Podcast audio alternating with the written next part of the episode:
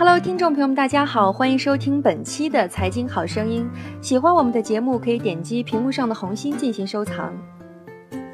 最近，雷军在闭门会上做了一个演讲，其中盛赞了一家美国超市 Costco。这家超市太爆了，收到的最多的投诉就是排队太久，老板要经常出来道歉。雷军描述了他去好事多排队的经历。我在经商当高管，去美国出差，一下飞机，张洪江博士就租了辆车直奔 Costco，完了回来吹了半天，经他一煽呼，除了我，所有九个高管都去了。结果晚上回来，大家说东西太好了，我就问怎么个好？其实就一件事儿，便宜，所有的东西都比国内便宜，只有十分之一。一堆东西在北京得人民币九千多，Costco 只要九百块钱。所以第二天一大早我就去 Costco 了，站了十五分钟。我说我懂了，正好跟我想的东西一模一样。雷军说的没错，好事多的确是一家神奇的超市。除了便宜，我们深度聊下雷军没有讲过的好事多。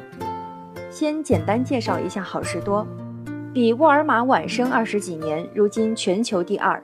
一九八三年，二十多岁的沃尔玛已经是世界第一大零售企业了。彼时，第一家 Costco 门店才刚刚开业。二零一四年，好事多成为全美第三大零售商。二零一五年，好事多 Costco 是全球排名第二的零售商，成为了沃尔玛强劲的敌手。到二零一六年七月一号，好事多总共拥有七百零五家店，分布在美国、加拿大、英国、日本、台湾等地。目前还未进军中国大陆地区。当所有的老板都在追求毛利不断增长，只有他家整天在想如何可以少赚一点儿。今年毛利百分之十，明年能不能百分之九点五，后年百分之九就好。在全球的好事多里，都藏着一个十四的神秘数字，意思是所有的商品的毛利不得超过百分之十四。沃尔玛成功的秘密在于，当大多数零售商的毛利率在百分之四十到百分之五十时，通过对商品选址的创新和高效的运营效率，将毛利率降到了百分之二十二到百分之二十三，而且几十年来上下浮动不超过三个百分点。而 Costco 更进一步将商品的毛利率控制在了百分之十左右，这基本上不及沃尔玛一半的水平。当所有老板拼命削减成本的时候，顾客试吃不计成本，唯一的要求是再多给一点儿，再大块一点儿。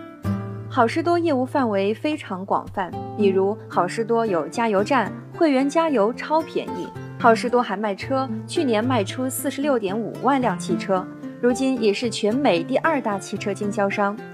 雷军从好事多学到的三招：第一招，精选商品只卖四千个 SKU。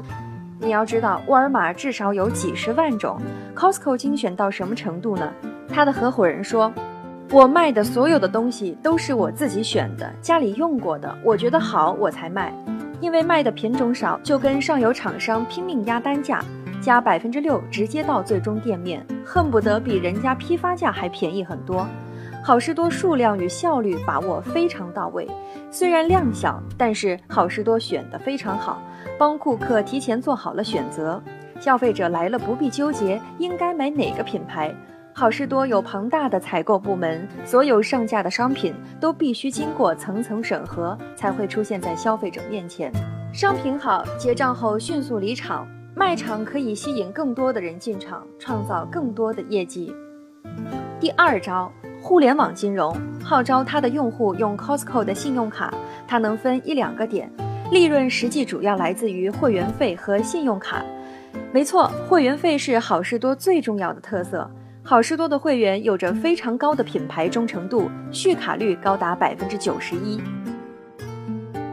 好事多会员分为非执行会员和执行会员，在美国和加拿大，非执行会员的年费为五十五美元。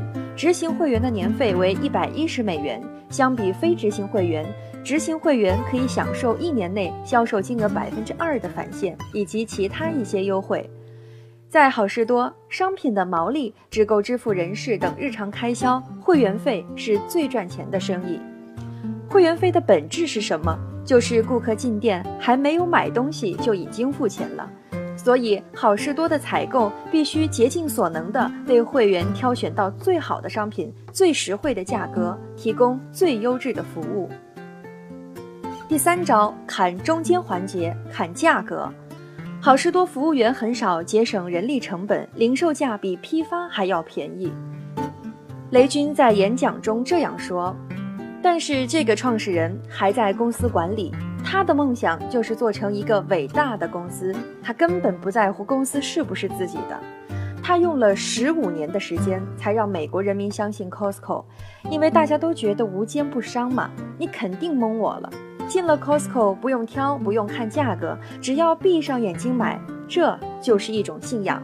好，以上就是本期节目的全部内容，感谢您的收听，我们下期节目再会。